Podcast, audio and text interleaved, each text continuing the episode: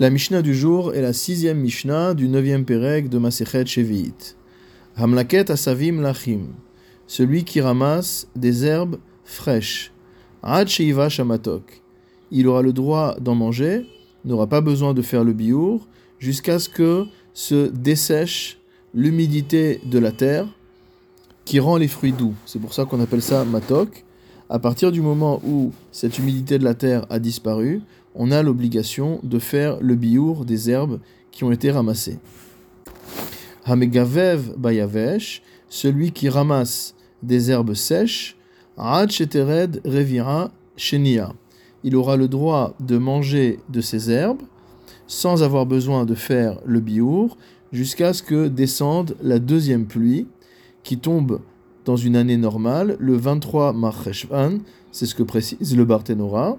À partir de la date du 23 Marcheshvan, il y aura obligation de faire le biour.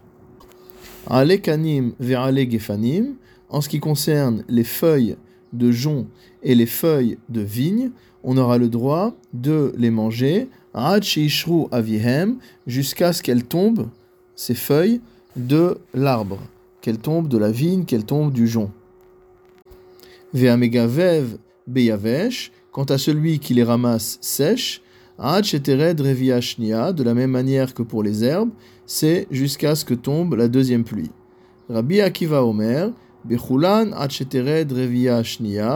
d'après Rabbi Akiva, pour toutes les espèces, qu'il s'agisse d'herbes ou qu'il s'agisse de feuilles, qu'il s'agisse euh, d'espèces qui sont fraîches ou qu'elles soient sèches, on aura l'obligation de biour au moment de la deuxième pluie.